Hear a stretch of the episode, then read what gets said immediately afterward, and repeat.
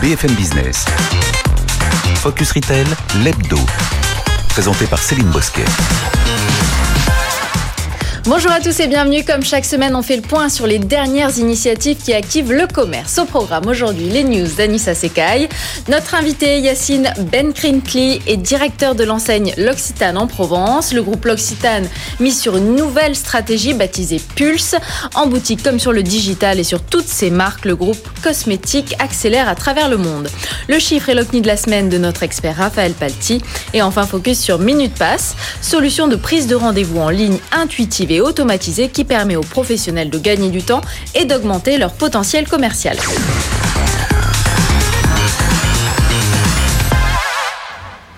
Avec moi tout au long de l'émission, Raphaël Palti, président fondateur du groupe Altaria. Bonjour. Raphaël. Et on commence avec vous, Anissa Sekai. C'est l'info de la semaine. Carrefour se désengage de Chine et ce, malgré la réduction drastique du déficit réalisé depuis l'arrivée du PDG du groupe, Alexandre Bompard, il y a deux ans.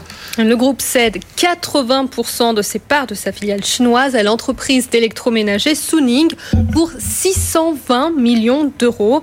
Carrefour est présent en Chine depuis 25 ans et possédait deux 210 hypermarchés et 14 magasins de proximité, mais le chiffre d'affaires est en repli depuis trois ans, avec une perte de 10% en 2018. Et on écoute justement Alexandre Bompard. Il était cette semaine sur le plateau de Stéphane Soumier pour commenter cette annonce. Quand on fait une transformation d'un paquebot d'une telle ampleur, il faut se concentrer sur les batailles stratégiques. c'est ça. Moi, j'aimerais toutes les mener, les batailles. J'aime tout. Hmm. Mais il faut se concentrer sur les batailles stratégiques. La Chine, quand vous faites 2,8% de part de marché, que vous êtes un tout petit acteur, que vous avez raté la révolution digitale, même si les équipes ont fait un boulot formidable dans la durée. Hmm c'est pas possible. Comme l'e-commerce non alimentaire, de temps en temps, on me dit pourquoi vous concurrencez pas Amazon? Mais la bataille, elle est perdue, celle-là. Hmm. Il faut se concentrer sur les batailles qui nous permettent de nous transformer et d'être le grand leader qu'on doit être. Ça veut dire qu'il y aura d'autres pays dont vous vous apprêtez à sortir? Non, la Chine, c'était vraiment une, situation très spécifique. Toute petite part de marché, petit acteur, des pertes la révolution digitale énorme avec les Alibaba, etc. C'était vraiment, dès que je suis arrivé, je me suis dit, la Chine, on a un sujet. On a un sujet dans le périmètre. Les autres pays n'ont pas du tout les mêmes configurations. Le moindre retard se paye très cher en Chine. Oui, c'était inéluctable. Alors, quand bien même euh, Carrefour, comme le rappelle Alexandre Bompard, était pionnier en Chine il y a 25 ans, euh, il a participé à l'avènement de la société de consommation en Chine, euh, indiscutablement. il est clair qu'aujourd'hui, les opérateurs chinois ont appris le métier et plus qu'appris le métier sont devenus euh, très très très forts. Et euh, Carrefour n'est pas le seul distributeur à se retirer de la Chine. Non, il y en a plusieurs effectivement. Mhm. Après euh, après Tesco, euh, après une alliance de Walmart euh, avec JD.com, après Auchan qui a fait aussi une alliance particulière. Effectivement, ils sont plusieurs plusieurs à avoir quitté le territoire. de même que Metro aujourd'hui en Chine est à vendre c'est de notoriété publique. Euh, il en reste pas moins vrai que des nouveaux acteurs euh, continuent de rentrer en Chine. Ils auront euh, sans doute beaucoup de mal, néanmoins ils y croient. Des acteurs comme Aldi aujourd'hui ou comme Costco qui entrent, et ça c'est tout à leur honneur, parce qu'aujourd'hui la Chine est devenu notoirement le premier marché mondial euh, de biens euh, vendus, euh, avant même les États-Unis. C'est cette année qu'il devient ça. La deuxième chose, c'est que 35% euh, des produits alimentaires sont achetés online aujourd'hui en Chine. Mhm. Juste par référence, en France, ça n'est que 5%. Et puis, enfin et en dernier lieu, euh, le, la Chine est le pays dans le monde où le new retail va le plus vite. Et du coup, euh, bah forcément, les opérateurs de e-commerce, euh, Alibaba, Tencent, JD.com, etc., euh, sont à la manœuvre. Ils investissent massivement dans le retail physique puisque je rappelle qu'on ne peut pas devenir euh, grand commerçant aujourd'hui sans être et e-commerçant euh, commerçants physiques. Et du coup, euh, ben c'est les Chinois qui, prennent le pas, les Chinois ou les Asiatiques. Euh, je rappelle que Artimart provient de Taïwan.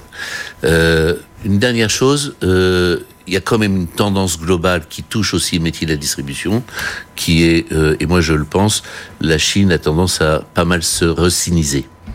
Le PDG du groupe, donc Alexandre Brompard, préfère se concentrer sur son vaste plan de transformation Carrefour 2022 et ses initiatives. Absolument. Carrefour ouvre d'ailleurs sa deuxième ferme urbaine et ça se passe à Paris. Les fruits et légumes sont cultivés sur la terrasse avant d'arriver dans les rayons. On y trouve des fraises, des salades, des tomates, des herbes aromatiques cultivées sans pesticides.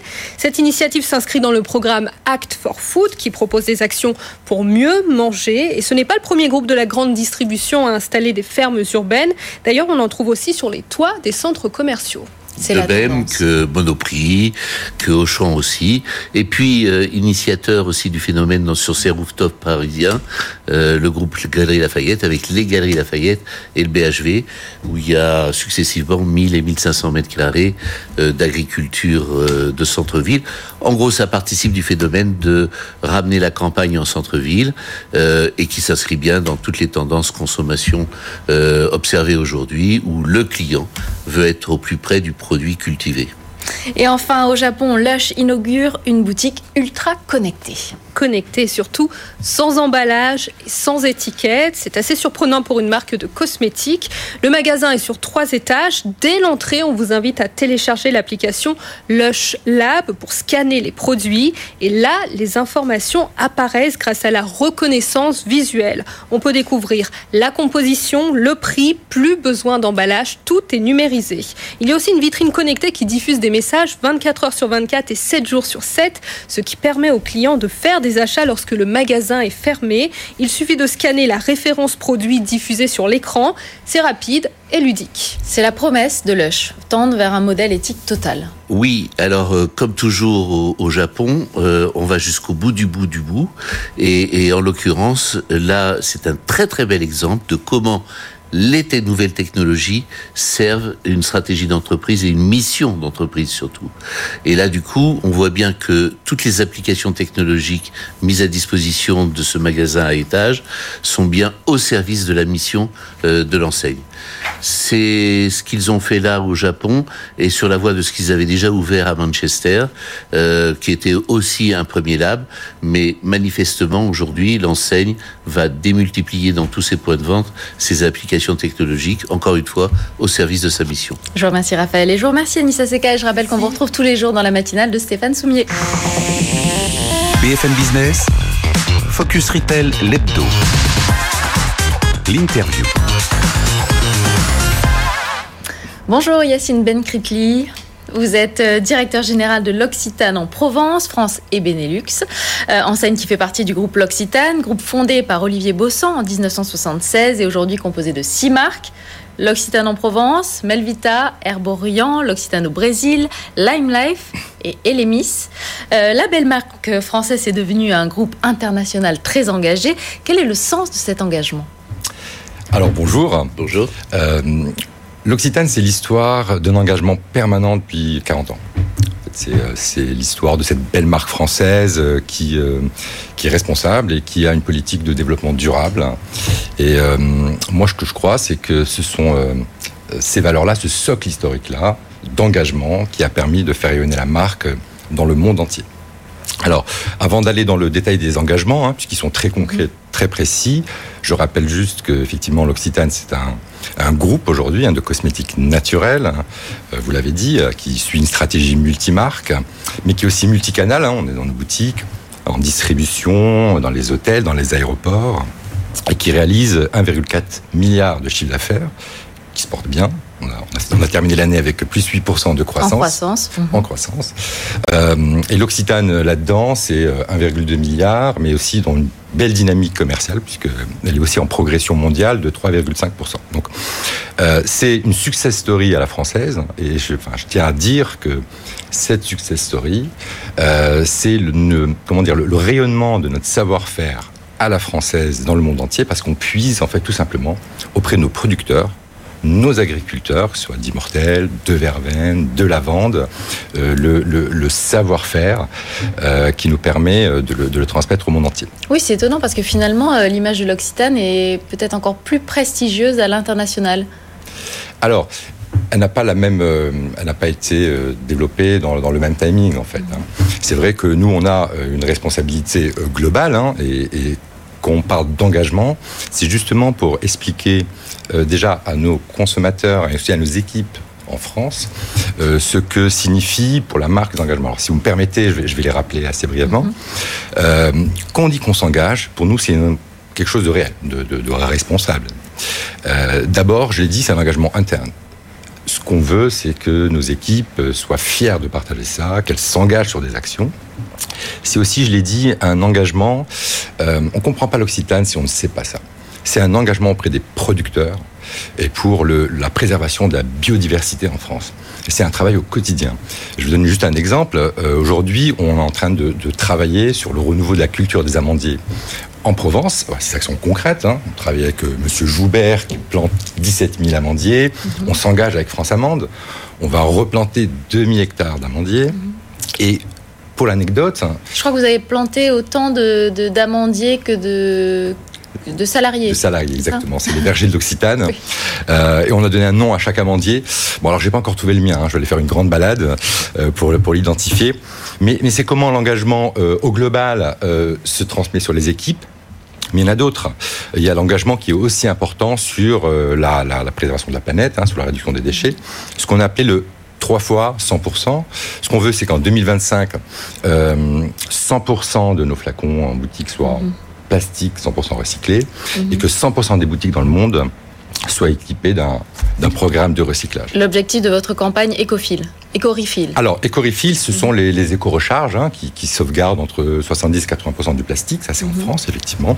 Non, le programme, c'est aussi euh, d'avoir des programmes de, de, recyclage comme TerraCycle, où d'ailleurs où on a équipé euh, toutes nos boutiques en France, incluant nos franchisés, où vous ramenez votre flacon tout simplement et on s'occupe du, du recyclage. Alors, en préparant cette émission, j'ai été voir un petit peu dans l'histoire parce qu'il faut se raccrocher à l'histoire. Et, en fait, moi-même, j'étais surpris en, en, 76 à l'origine déjà, on proposait un programme de reprise des flacons en verre euh, pour pour le, recyclage. C'était il, y a plus de 40 ans.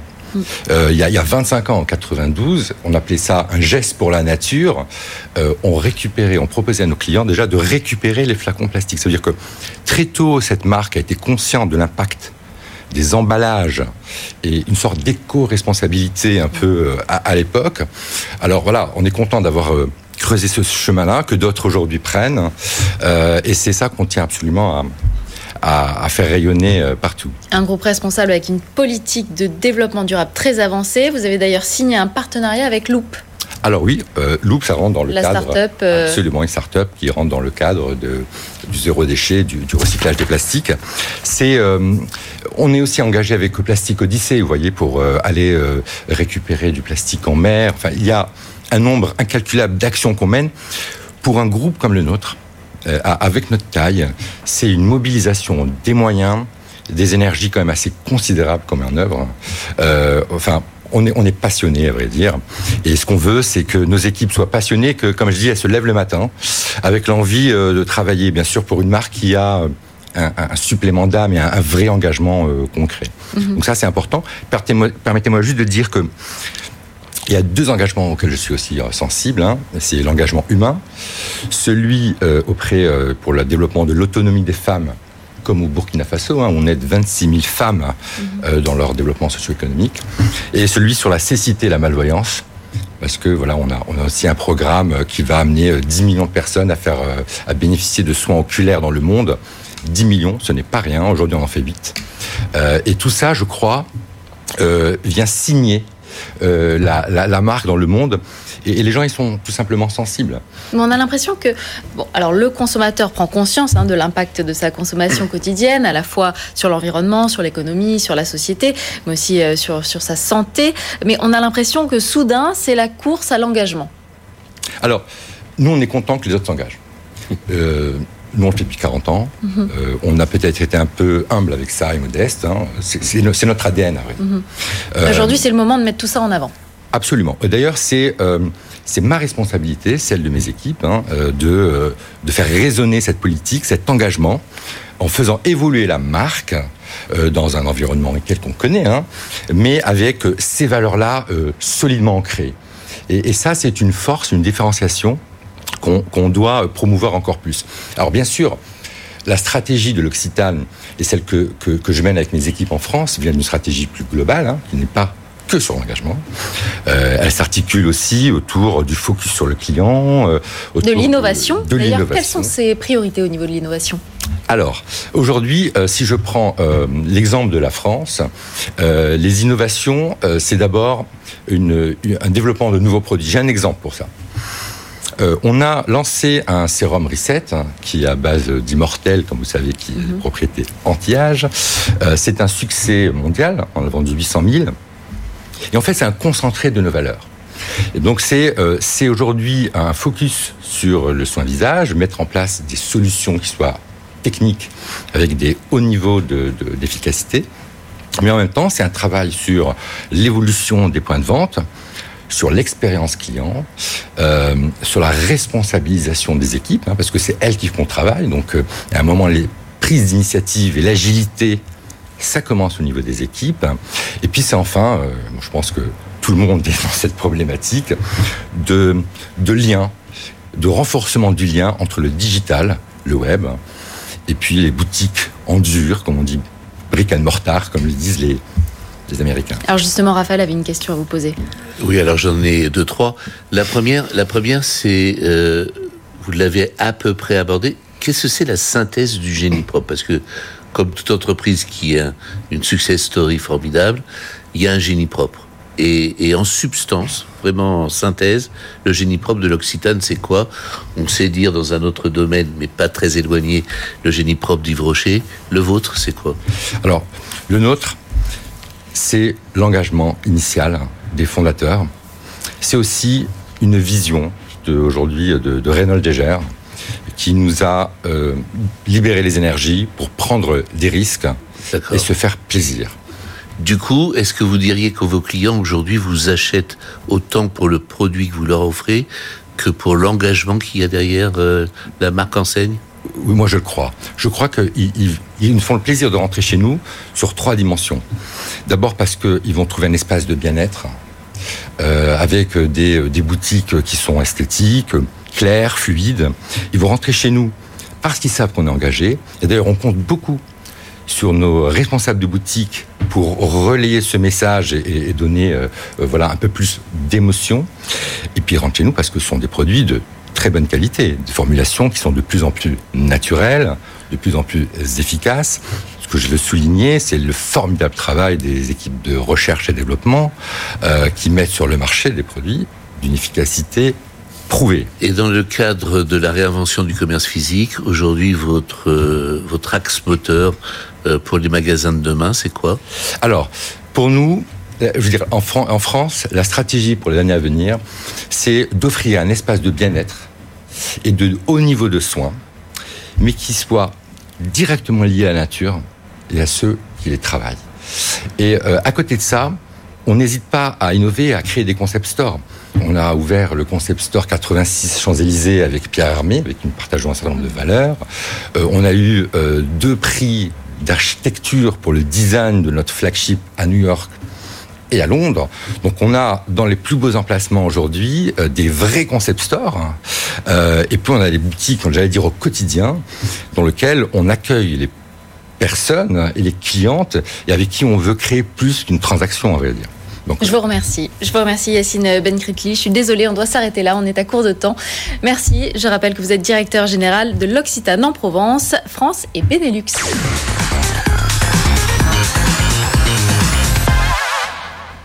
Raphaël Palti, le chiffre de la semaine. Alors le chiffre cette semaine, c'est 15. 15% des consommateurs anglais et américains aujourd'hui euh, ne veulent pas vraiment euh, enfin, se disent prêts, à acheter euh, de la mode dite responsable, qui dure, etc. Euh, pourquoi j'ai retenu ce chiffre cette semaine Tout simplement parce qu'il est très paradoxal mm. par rapport à, à ce qu'on croit et ce qu'on mm. Puis on en a beaucoup parlé dans l'émission. Et puis les déclarations, tout simplement, euh, de ces mêmes clients qui disent à 50% vouloir une mode, un prêt-à-porter beaucoup plus responsable, beaucoup plus durable. Et du coup, ça illustre ce paradoxe et cette complication dans laquelle aujourd'hui euh, tout le monde de, de, la mode notamment, mais aussi dans tous les autres secteurs, euh, sont entre la déclaration d'intérêt ou les attentes exprimées et les actes. et la réalité du budget. Et qui sont pas au rendez-vous. du coup, ça devient un peu complexe. Ça sera sans doute plus facile dans l'alimentaire, où là, on touche à quelque chose du bien-être et de la santé, et qui se touche directement dans son corps. Et du coup, sans doute que ça ira un peu plus vite et qu'on retrouvera un peu moins d'écart entre les intentions et les actes. L'OCNI de la semaine. Alors l'OCNI, je rappelle, objet commerçant non identifié. Il s'agit d'un des plus vieux métiers du monde, non, euh, mais vieux, vieux, vieux. Et euh, en gros, on, disait euh, au 19e siècle que c'était le marchand de tout et le faiseur de rien. C'est la mercerie. En fait, c'est tout simplement une mercerie euh, qui existe aujourd'hui à Paris, rue du Caire, en plein cœur du sentier ou de l'historique sentier. Et cette mercerie est l'émanation, en fait, d'une mercerie qui a existé dans les années 1800, au début des années 1800. Et c'est une personne qui s'appelle qui s'appelle Frédéric Crétin Billet, euh, qui est passionné, qui a d'abord commencé online, sans doute avec un petit site, sans doute avec une petite communauté, pour donner vie à cette mercerie, euh, qui est aujourd'hui euh, une boutique euh, comme on en rêverait d'en avoir dans toutes les rues euh, de Paris, de France et du monde. Et qui reprend les codes et du marché. qui reprend entièrement les codes de la surprise, des couleurs, de la diversité des produits, et qui est un véritable enchantement. Je vous remercie, Raphaël Palti, président fondateur du groupe Altavia. BFM Business, Focus Retail, l'hebdo. Le Focus. Zoom sur Minute Pass et son fondateur, Alexis Nivon. Bonjour Alexis. Bonjour. Il y a ceux qui s'énervent, les autres ont Minute Pass. C'est votre slogan. Grâce à Minute Pass, on ne subit plus les files d'attente. Quelle solution proposez-vous?